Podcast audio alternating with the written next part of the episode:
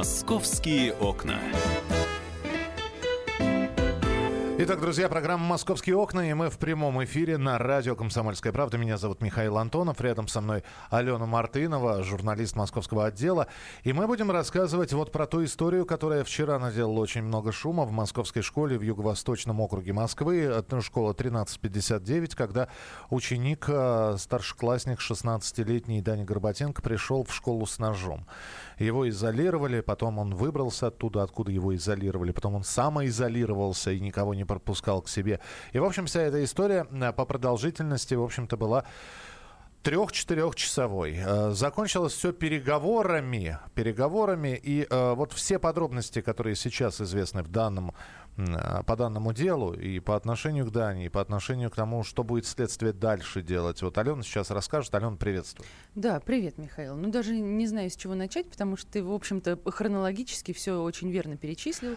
Значит, тогда давай уточнять некоторые моменты. Давай. Говорят, что э, это не было добровольной сдачей, что это, это было действительно задержание, что Даню отвлек э, звонок телефона дедушки, и он с ним разговаривал, и в этот момент как раз оперативникам удалось попасть в то помещение, где он находился, и, и в общем-то, его нейтрализовали, отобрали нож, вот будем так говорить. Нет, нет, совсем не так. Дело в том, что дедушка находился там на месте, никакого звонка, собственно, не было и быть не могло.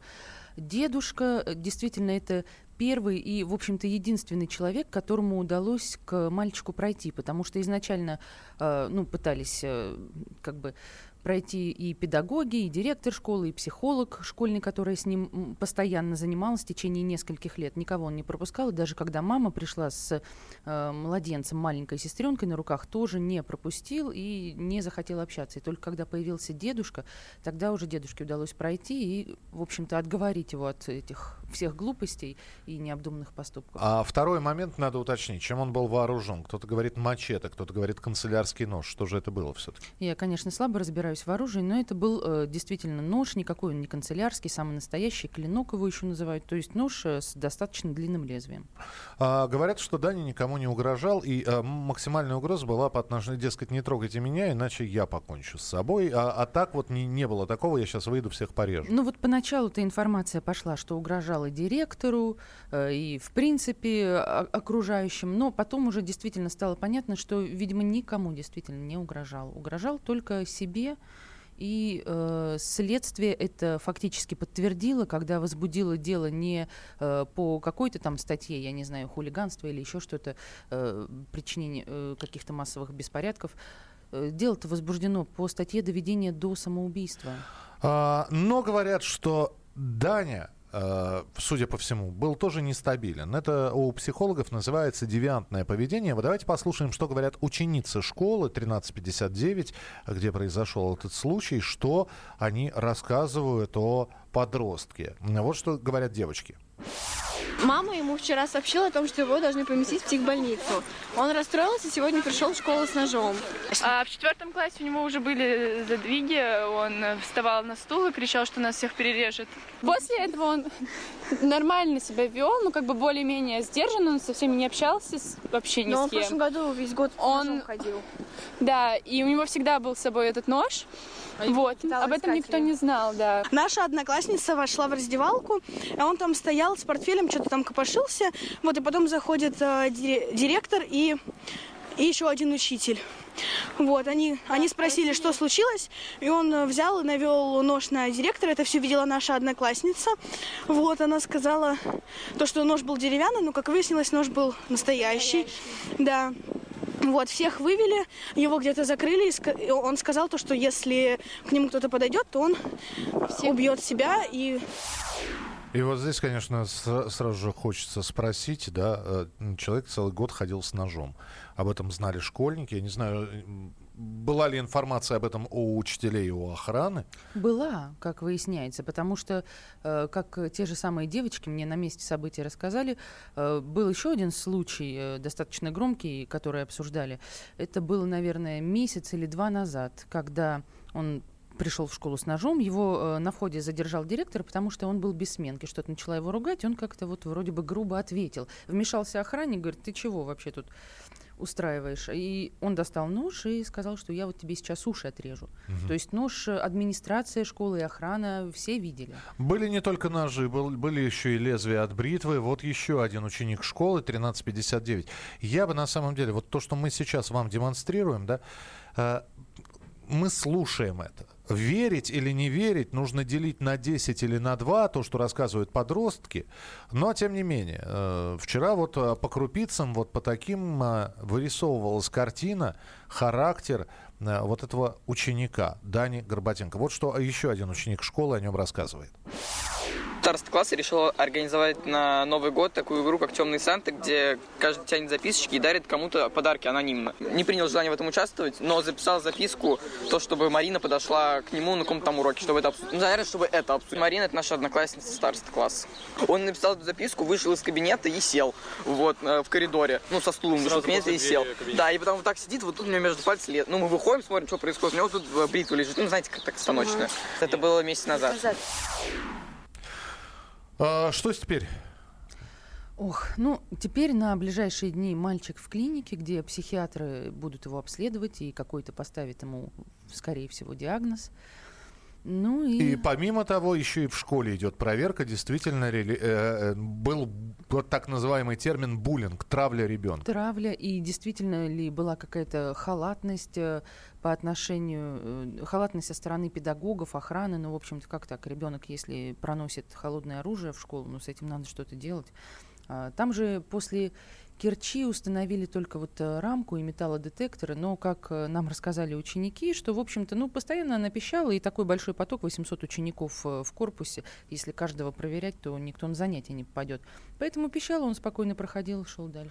Ну вот только что сообщают о том, что в школу 1359 в районе Жулебина, где накануне подросток угрожал э, ножом э, и покончить с собой угрожал, она возобновила свою работу, школа работает, но она и вчера работала, по крайней мере, часть школы, потому что э, она имеет два входа для старших классов и для младших классов. Вот Даня с ножом пошел через вход э, туда, где младший класс. И его в этом, в этом а, помещении, в этом отрезке школы изолировали. И вот именно этот отсек с младшими классами был эвакуирован. А, Еще один ученик, Тимур, рассказывает, что причиной поведения Дани такое может быть не потому, что была какая-то травля со стороны одноклассников, а были проблемы в семье. Ну, про семью я мало знаю, потому что, вот как говорят, то, что он с мамой плохо ладил, и еще то, что у него родители были, были в разводе.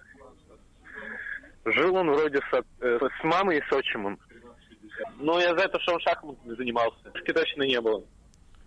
Девушки точно не было. Ну, Там такая ситуация, Миш, что мама второй раз замужем недавно родила вот э, Маленькую сестренку да, Данину, сестренку, и говорят, что в сентябре, собственно, он пришел в 10 класс уже очень каким-то подавленным, и, как думают одноклассники, видимо, он как-то переживал, ревновал, что ему внимания нет совсем. Вы знаете, друзья, сейчас а, в различных группах, в том числе на, на школьных форумах, на родительских форумах, я вчера потратил, наверное, часа полтора все это изучая. И са- самый главный вопрос, а, обсуждается эта история, но главный вопрос, который м, возникает, а надо ли подростков э, с с отклонениями, с нарушениями, с девиантным поведением, с синдромом э, э, как, отсутствия внимания, как это называется? Да? Дефицит Не- деф- внимания. дефицитом внимания. Нужно ли этим людям учиться всем вместе с, ну, с, с психически стабильными подростками? И вы знаете, точного ответа никто не может дать. Надо ли или не надо. А, Вот э, мы сейчас э, попробуем дозвониться до завкафедры психиатрии и медицинской психологии. Вот буквально на минутку мы его услышим. А, Скажи мне, пожалуйста, значит, э, сколько будет проводиться эта экспертиза здания? Известно или нет? Ну, нет, на самом деле, конечно, это неизвестно. Ну, я думаю, что около недели, наверное, такая средняя продолжительность этой экспертизы. И дальше он снова может вернуться в школу в эту.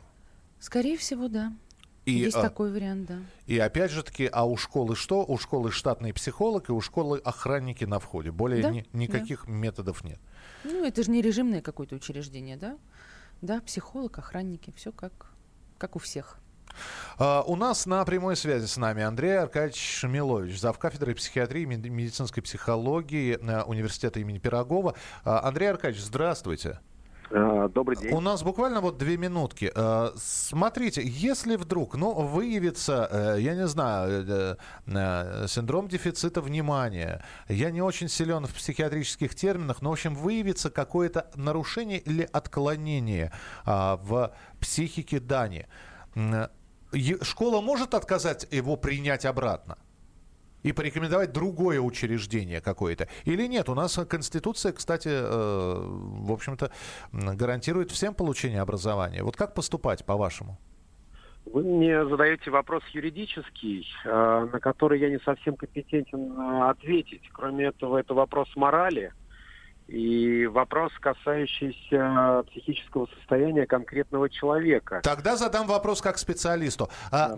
Надо ли вот а, такого человека и может ли он абсолютно безболезненно для себя и для других существовать с психически стабильными людьми в одном классе?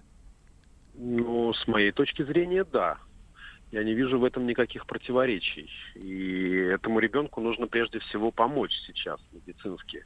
И если лечение окажется успешным, эффективным, то он вернется на свои былые кондиции и вполне может абсолютно интегрироваться в тот социум, в котором был до этого. Сейчас пытаются все время кого-то найти, э, ну, в общем, кто виноват, кто, кто стал последней каплей э, и послужил причиной того, что произошло. Школа или родители? На кого все-таки возлагать э, процесс воспитания в большей степени? Вот по вашему мнению, на кого?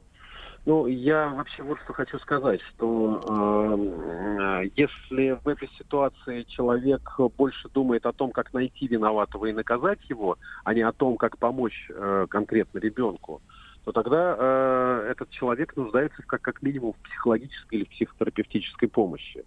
Надо сконцентрироваться сейчас на помощи этому человеку. Отвечая на ваш вопрос, я хочу сказать, что воспитательный процесс – это очень сложная, тонкая и, и порой э, непредсказуемая вещь. И чем больше участвует людей и реально заинтересованных э, в человеке, в воспитательном процессе, тем этот человек вырастает более гармонично. Андрей Аркадьевич, спасибо большое, что были с нами в эфире. Я думаю, что мы периодически будем к вам обращаться за комментариями. Андрей Шмилович, зав. кафедрой психиатрии и медицинской психологии университета имени Пирогова. Алена Мартынова продолжает следить за развитием событий. Ну и, конечно, мы эту оставлять историю без внимания также не будем. Слушайте радиостанцию «Комсомольская правда», узнавайте все подробности. А, ну а какие-то факты, какие-то вот то что, то, что мы не успели в эфире прочитать, рассказать вам, прочитайте на сайте «Комсомольской комсомольской правды www.kp.ru Московские окна.